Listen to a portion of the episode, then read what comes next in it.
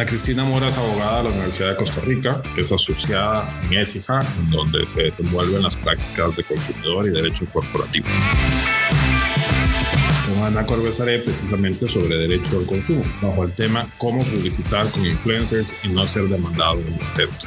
Soy Mauricio París y esto es Lex Talk.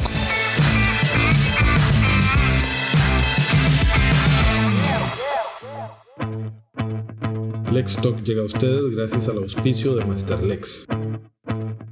Ana, es un gusto tenerte nuevamente en los micrófonos de Lex Talk. Muchas gracias. Definitivamente es un tema muy sonado, nadie se escapa de los influencers, así que encantada de estar por acá conversando de esto. Sí, sin duda es un tema muy actual. Por influencer vamos a entender una persona que tiene una capacidad de generar tendencias, ¿no?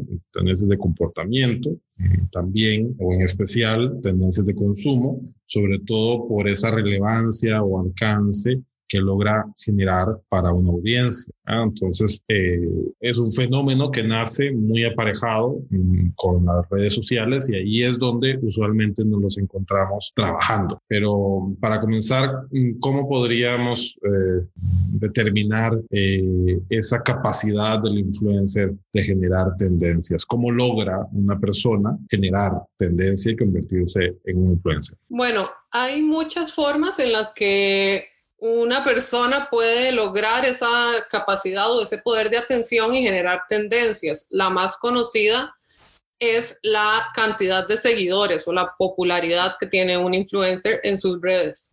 Sin embargo, em, esta, esta cualidad ha cedido ante otras formas de eh, generar atención. Se tiene también los influencers por credibilidad, eh, que quiere decir que tienen experiencia o conocimiento de algún tema, o sea, una figura reconocida de algún tema.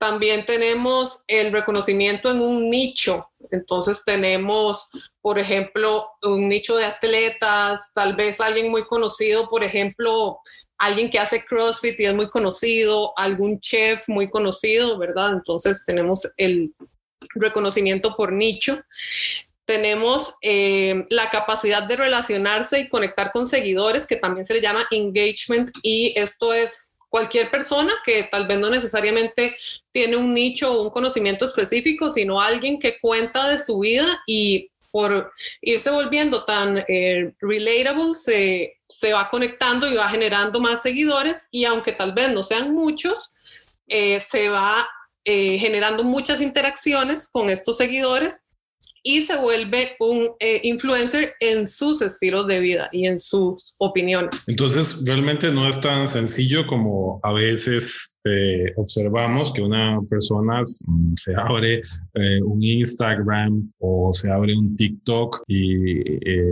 comienza a buscar seguidores o incluso a veces los compra, ¿no? Es decir, no solamente entonces una persona que tiene eh, una gran cantidad de seguidores en redes sociales. Exacto. El tema de la gran cantidad de seguidores ha perdido credibilidad justamente por esa situación de compra de seguidores. Entonces, cuando ya no tenemos seguidores reales o una comunidad real, ya no necesariamente se podría hablar de un influencer. En cambio, por otro lado, hay personas que tal vez no se consideran influencers, pero que tienen una audiencia con la cual conectan, interactúan y esa audiencia está al pendiente de lo que está haciendo esta persona y entonces ahí esa persona tiene influencia sobre sus seguidores y se convierte en un líder de opinión para ellos. ¿Y cuál es la eh, característica o el rol que tienen los influencers hoy día en la publicidad y sobre todo en las relaciones comerciales? Ok, los influencers están generando muchísima publicidad justamente por ese poder que tienen sobre sus audiencias.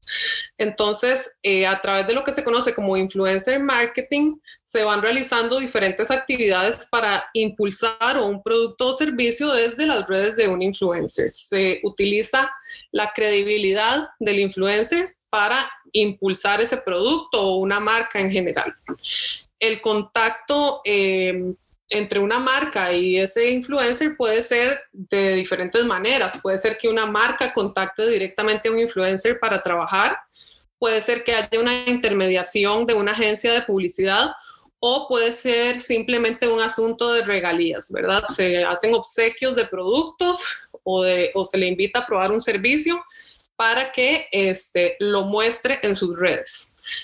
Dependiendo de ese, del tipo de influencer y cómo influye en su audiencia, su compensación va a variar. Eh, actualmente se utiliza mucho esta publicidad porque tiene un eh, gran impacto, un impacto directo en los, en los consumidores perdón, y afecta directamente sus decisiones de compra. Por lo que conversábamos de que la audiencia está esperando lo que está haciendo el influencer, a ver lo que está haciendo, lo que está comprando, lo que está usando para replicar. Entonces, eh, ese, ese poder de mostrar lo que estoy haciendo eh, me ayuda a dirigir el consumo.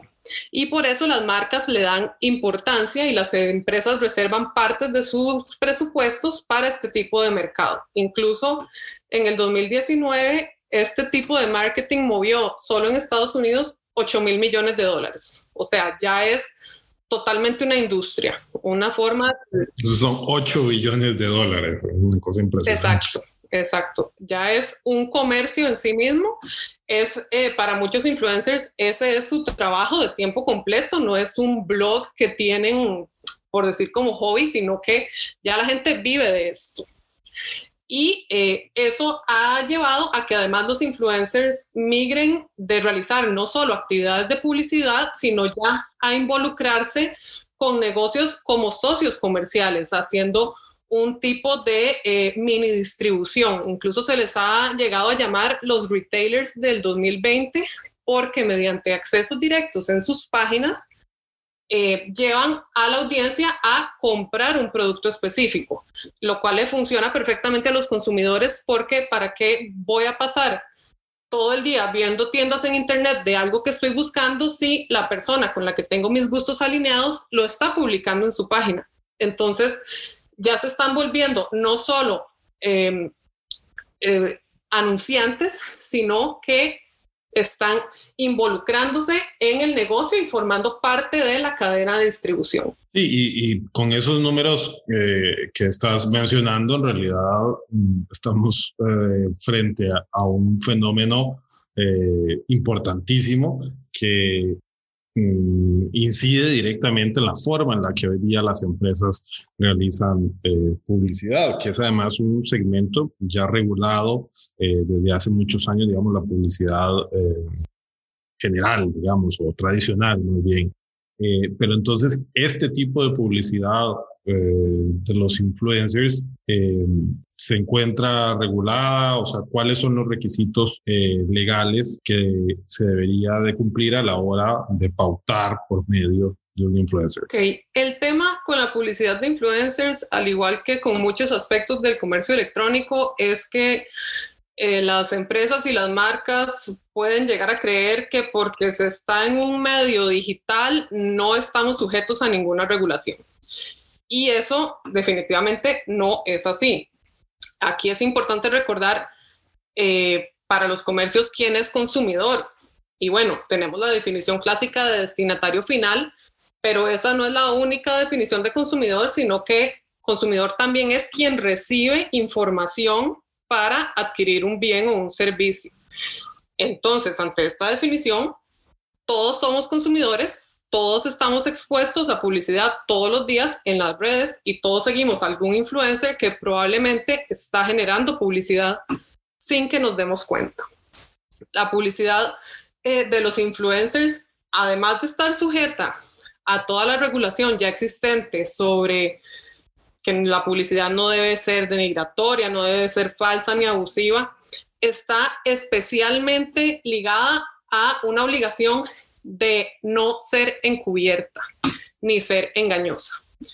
Esto parte de un principio que se llama principio de autenticidad, que básicamente establece que el consumidor tiene derecho a saber cuando está frente a una publicidad, cuando lo que estoy viendo es publicidad.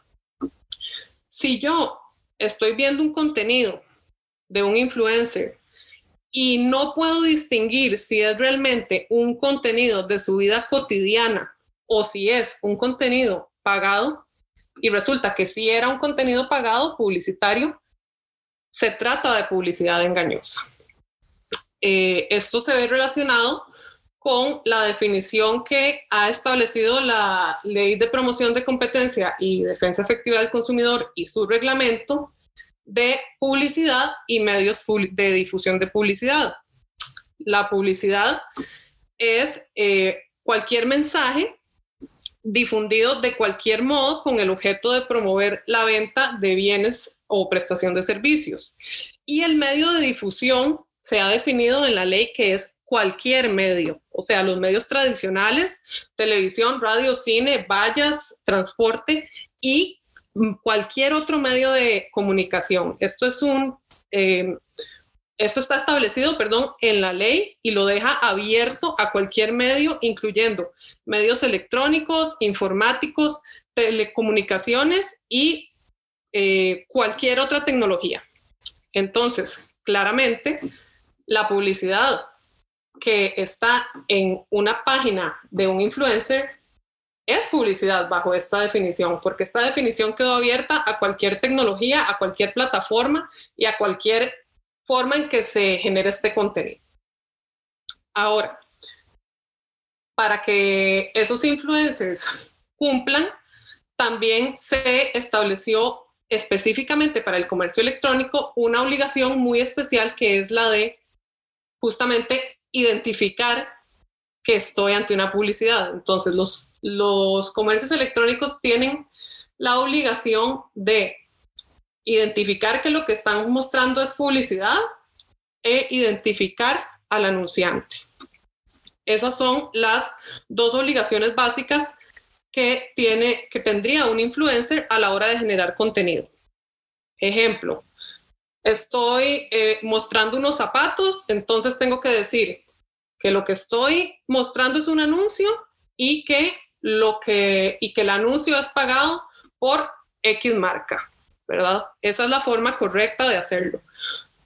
Y eh, además de esos dos requisitos que son los básicos, existen una serie de actividades promocionales que realizan los influencers que ya están sujetos a regulación eh, del, del ordenamiento de publicidad. O sea, no es algo nuevo, es lo que quiero decir.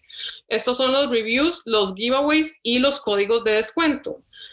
Reviews es lo mismo que endosos o testimonios. Esto ya tiene toda una regulación en el reglamento de la ley del consumidor y básicamente lo que establece es que los reviews tienen que ser genuinos y verificables. Es decir, si estoy mostrando un producto y estoy recomendándolo, tengo que haberlo probado. Si estoy hablando sobre sus características, tengo que haberlo utilizado y tengo que conocer de qué se trata ese producto. Y además, si me lo regalaron o si me pagaron por hablar de ese producto, tengo que revelar esa información. En cuanto a los giveaways, giveaways es lo mismo que una rifa o un sorteo. Y estas actividades tienen regulación específica en el reglamento a la ley del consumidor. Básicamente se tiene que indicar la duración eh, del sorteo, el objeto, o sea, cuál es el premio, cuáles son las restricciones, la mecánica para acceder al, o poder participar para, para obtener ese premio y pasa mucho en los giveaways que se publican en redes sociales y que los realizan los influencers. Sucede mucho que ponen mecánicas sumamente difíciles que involucran muchísimas marcas y que confunden muchísimo sobre qué es lo que se tiene que hacer para poder participar. Muy poco transparentes también en la forma en la cual se adjudica el ganador y ese tipo de cosas.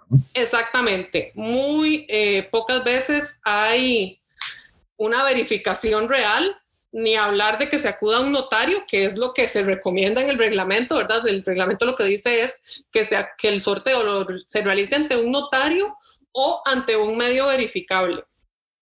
Eh, o sea, por lo menos dejarlo grabado. Pero lo que generalmente utilizan los influencers es, son aplicaciones para generar sorteos aleatorios.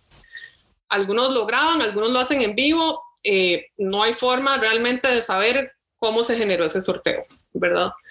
Y está también el tema de los códigos de descuentos y de mostrar ofertas que tiene disponible un comercio, ¿verdad? Un comercio al que estoy asociado. En este caso, hay que indicar siempre la fecha de inicio y de finalización de ese código, o sea, hasta cuándo lo puedo utilizar y qué restricciones tiene ese código.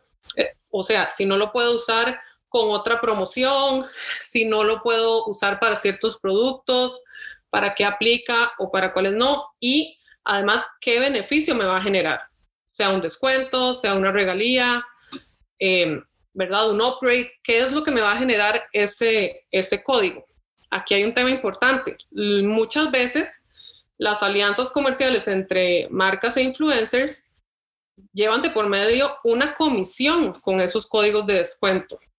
¿Qué quiere decir esto? Que, por ejemplo, eh, una marca eh, establece el código de descuento Ana Mora. Con el código Ana Mora vas a obtener un 10% de descuento en mis productos. Lo, el acuerdo con el influencer es que cada vez que se utilice el código Ana Mora, al influencer se le da un porcentaje. Entonces, ahí ya no es solo una actividad de publicidad, ¿verdad? Hay una retribución económica y el influencer pasa a formar parte directamente de toda la cadena de consumo.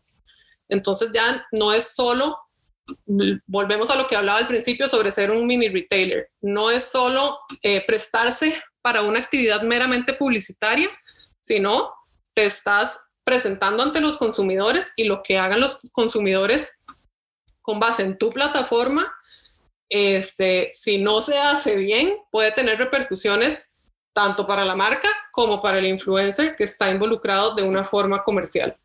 Y definitivamente todo esto que estás diciendo es muy distinto de lo que en la práctica vemos que, que sucede, ¿no? Y pareciera también hasta cierto punto incompatible, ¿no? Ya venimos los abogados a arruinar la diversión, ¿no? Y entonces pareciera que no solo para ser influencer tenés que estar sentado a la par de un abogado, eh, sino además para seguir un influencer tenés que tener un abogado al lado, ¿no?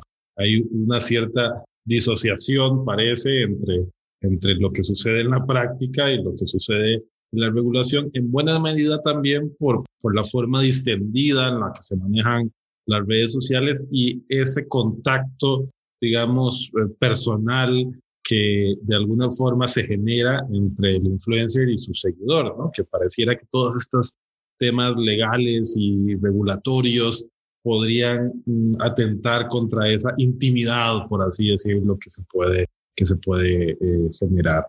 ¿Por qué crees que se da esta, esta situación? Totalmente. O sea, el tema con los influencers es que no cumplen no solo casi no se da, sino que no cumplen para nada. Entonces, eh, se dan situaciones como que nunca revelan que están generando publicidad. He notado más bien que los influencers en ocasiones dicen en, en algún post o en una historia, esto no es publicidad, esto sí lo compré yo. Entonces, ¿Qué, ¿qué, tengo que interpretar yo de eso? Que todo lo demás que haces sí es publicidad, o sea, es, es alarmante. Eh, además de eso, no, no se revelan las marcas o las empresas con las que se tiene una relación, no se revela qué tipo de relación y se genera mucho el tema de eh, crear posts que parecen de la vida cotidiana, donde no se indica si el producto o servicio que estoy utilizando es una regalía. Y todo esto lo que genera es un abuso de la credibilidad y de la lealtad de, esa base de seguidores. Esto sucede por varias razones. Primero, por lo menos en el caso de Costa Rica, no hay en este momento una autoridad persiguiéndolos o monitoreándolos activamente. O sea, si bien tenemos la Comisión Nacional del Consumidor y la Dirección de Apoyo al Consumidor, no están implementando en este momento una medida que les pueda resultar disuasoria de sus comportamientos. No hay una policía de influencers. Exacto. Ellos este, en, en la Dirección de Apoyo al Consumidor han manifestado que saben que existen los influencers, que tienen claro quiénes son, pero no los están monitoreando activamente en este momento. Eh, segundo, no a todos los influencers les gusta que les digan cómo hacer su trabajo, es lo que vos decías, eh, y sobre todo por esta mezcla entre que es una página sobre su vida diaria, pero que a la vez es una página con la que lucran. Entonces, no quieren que se les diga eh, cómo hacer su contenido y especialmente no quieren tener que poner términos como publicidad pagada, contenido pagado, que les vayan a, entre comillas, manchar ese contenido y que ya no se vea genuino y que no se vea orgánico. y eh, bueno, otra razón es que simplemente desconocen que tienen esa obligación de informar. Y aquí hablabas, hablabas del tema de que si deberían tener un abogado a la par a la hora de hacer sus publicaciones. Bueno, el tema es que dependiendo de cuánto estés lucrando con esta actividad, vas a necesitar un abogado, al igual que cualquier empresa que conforme va generando mayor y mayor actividad, también va a necesitar una asesoría sobre lo que está haciendo.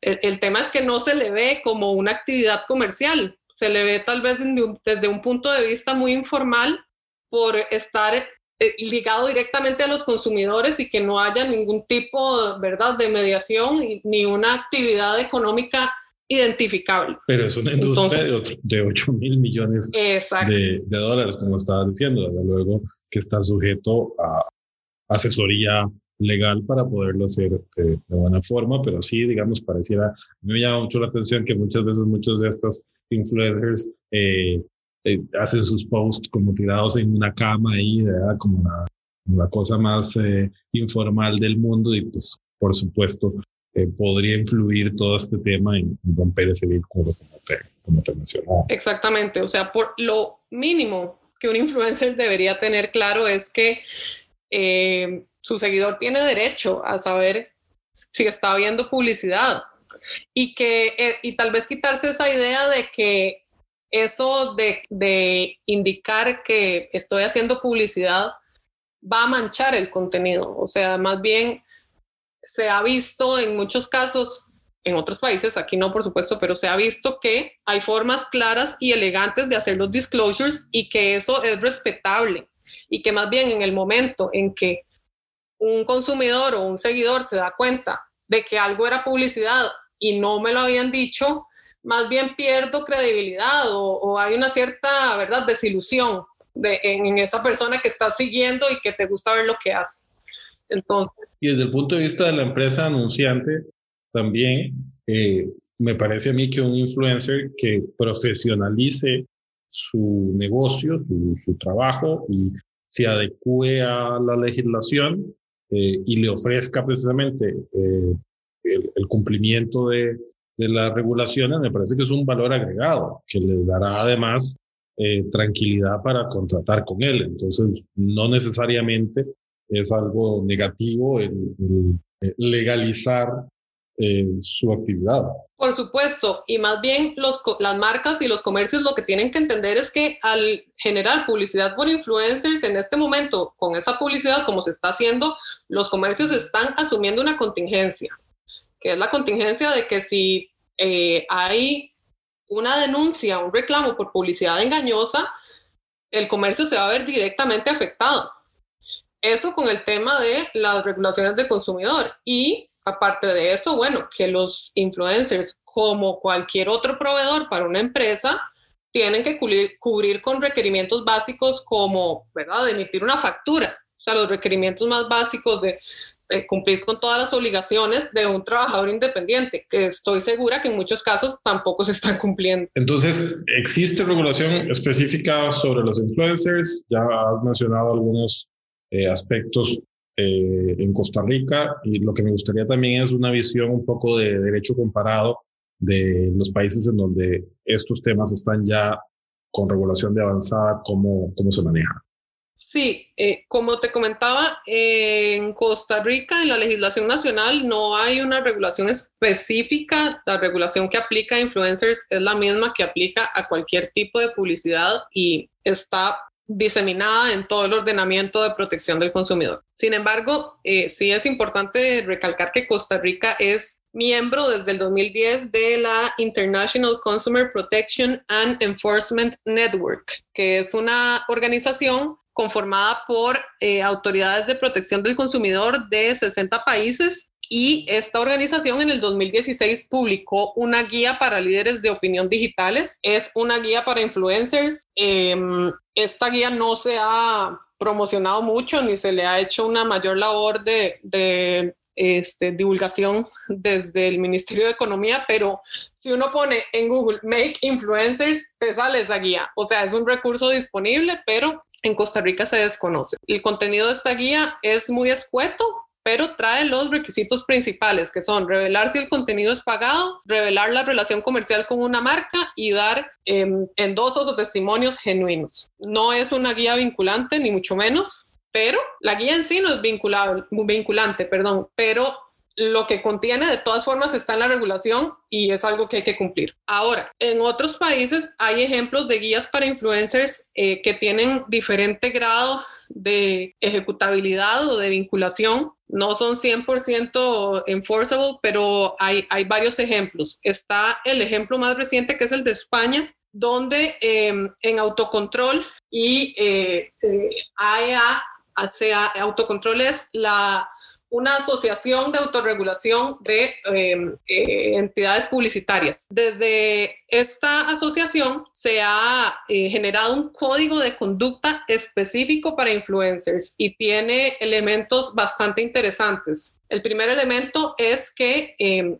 bueno, además de eh, indicar esas especificaciones mínimas, siempre son las mismas, se van a ver las mismas en todas las guías que hay, que son las de revelar que es una publicidad pagada y demás, eh, está el tema de que en los contratos con influencers se tiene que incluir expresamente que se va a cumplir este código y hay una instancia, un jurado de publicidad que forma parte de esta entidad de autocontrol que va a gestionar reclamos sobre, sobre publicidad con influencers.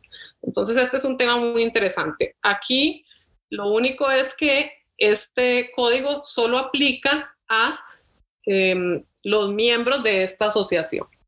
Lo que se pide en el código a los miembros es que insten a los influencers a formar parte de la asociación, pero bueno, no, no necesariamente va a ser el caso y por todo lo que hemos conversado, dudo que sea de, interés de un influencer em, voluntariamente atenerse a estas normas pero es un gran avance y una guía muy específica sobre el tema. Luego, eh, en el Federal Trade Commission de Estados Unidos tienen dos guías que son los Disclosures One-on-One for Social Media Influencers y los Guides for the Use of Endorsements and Testimonials in Advertising. Entonces, es una guía básica sobre revelaciones que tienen que hacer los influencers y una guía sobre endosos y testimonios.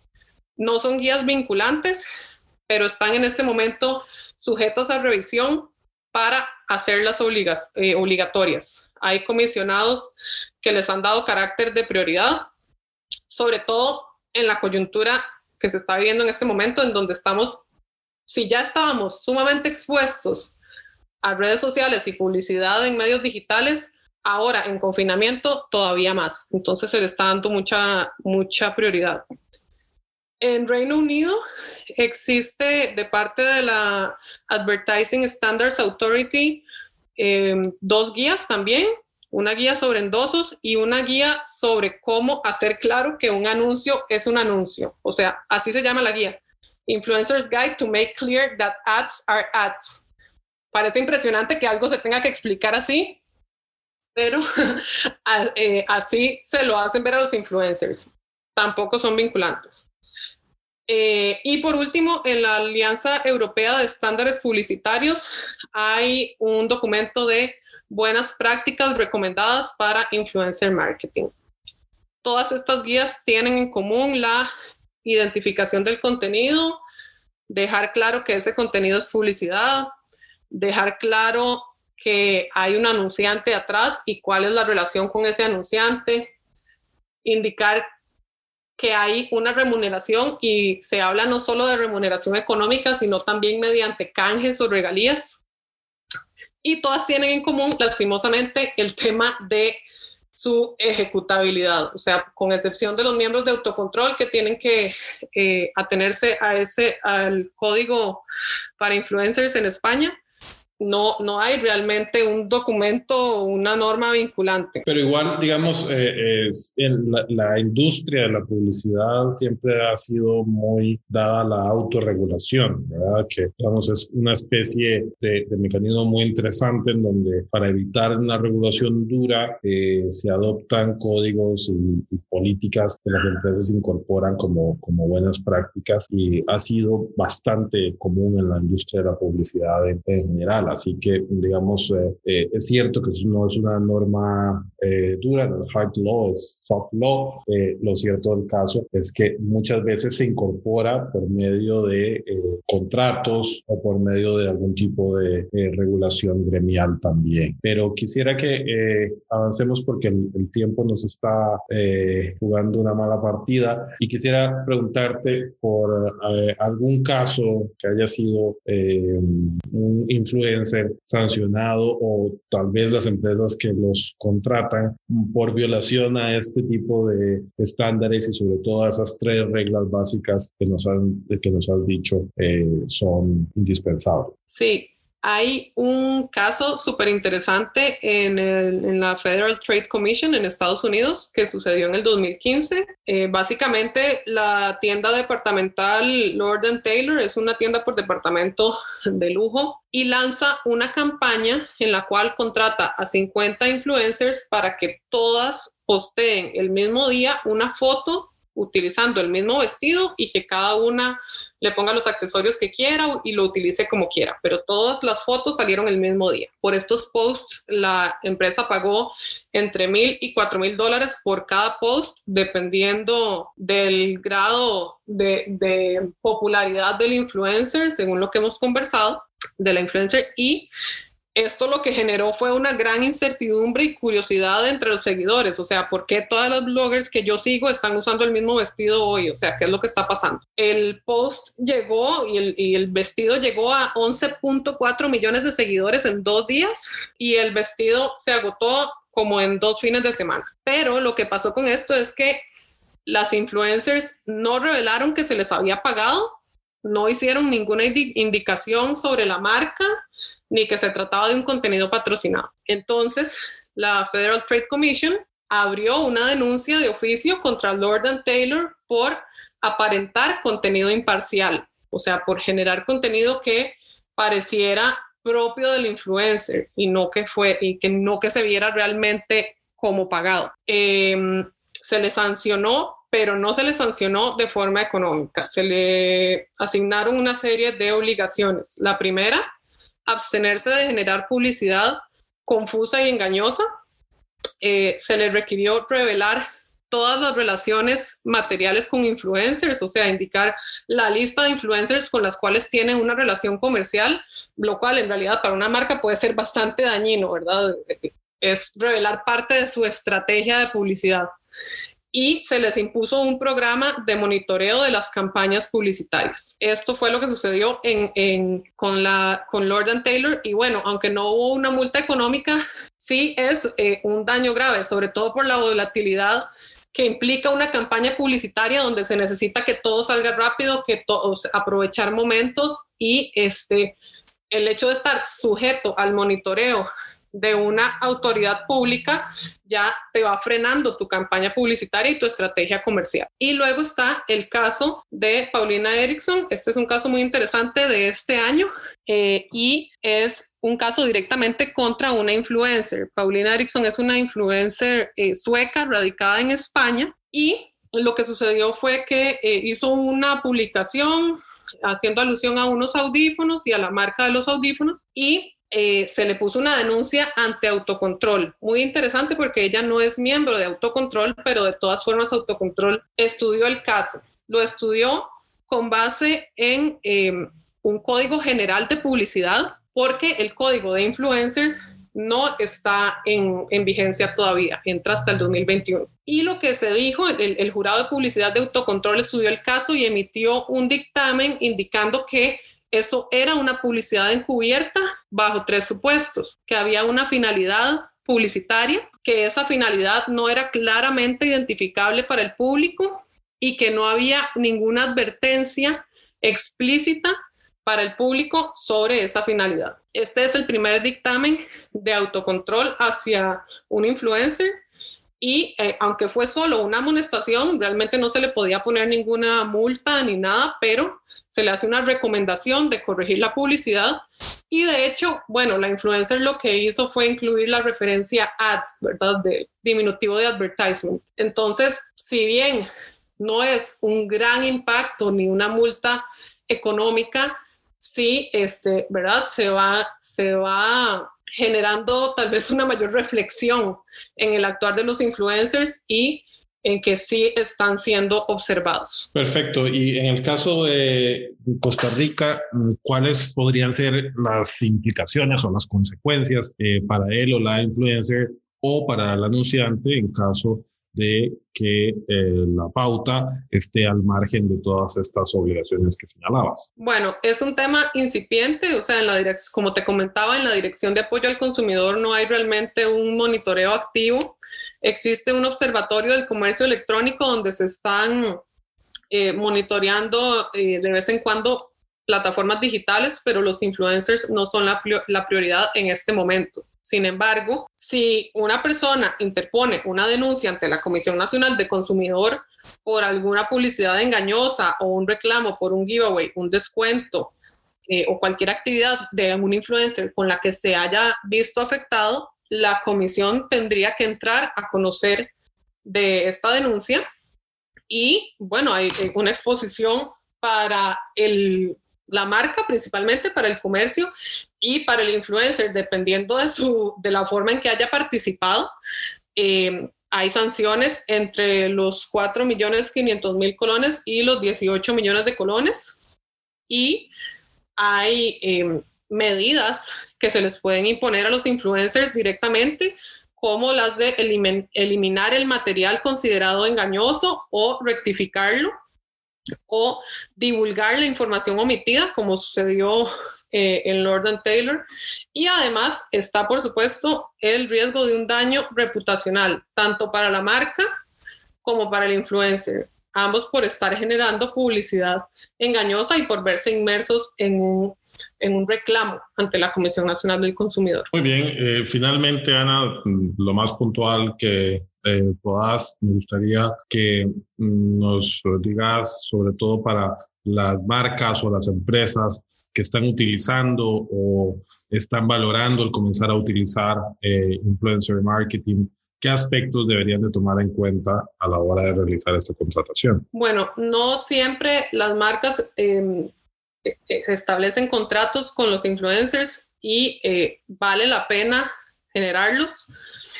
Eh, para tener un respaldo de, la publicidad que vas a, emitir. Entonces, durante el proceso de selección o de un approach a, un influencer, determinar cuál es el objetivo y el mensaje que se quiere dar, em, qué es lo que se busca que haga el influencer, o sea, qué tipo de contenido y eh, eh, quiénes resuenan con la marca, con el producto a ofrecer y con los valores de la marca en general. Ya eh, a la hora de negociar el contrato, súper importante definir el contenido, o sea, qué es lo que se quiere que el influencer mencione y que no mencione.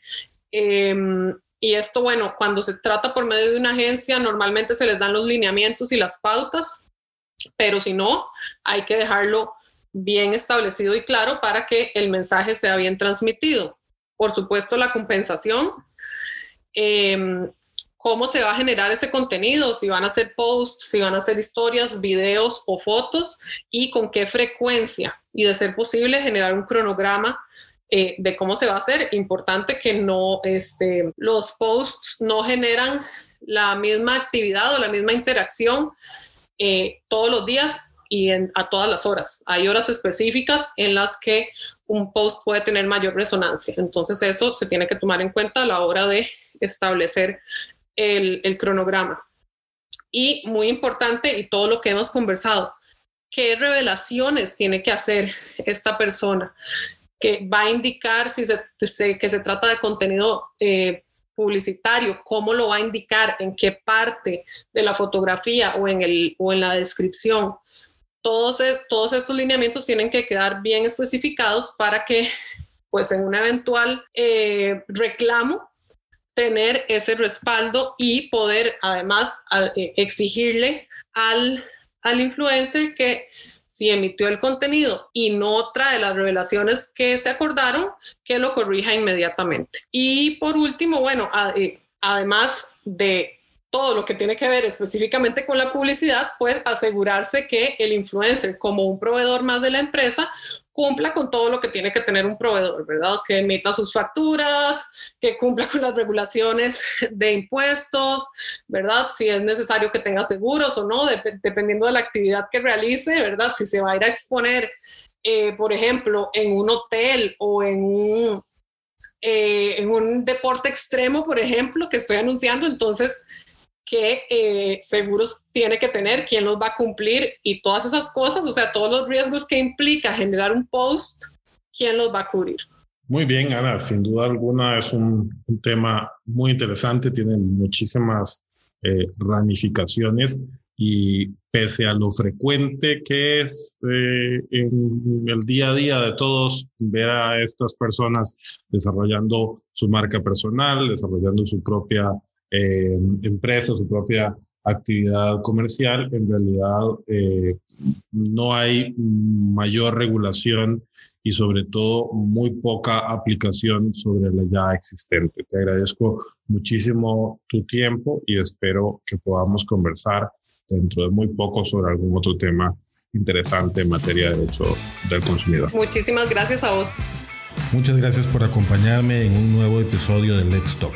Espero que el contenido haya sido de utilidad. Si fue así, por favor, compártalo con sus redes. Si le interesa contactarme para darme sus comentarios o proponer temas para el podcast, visite mauricioparis.com. Talk es una producción de Relax Media. Este contenido no constituye asesoría legal.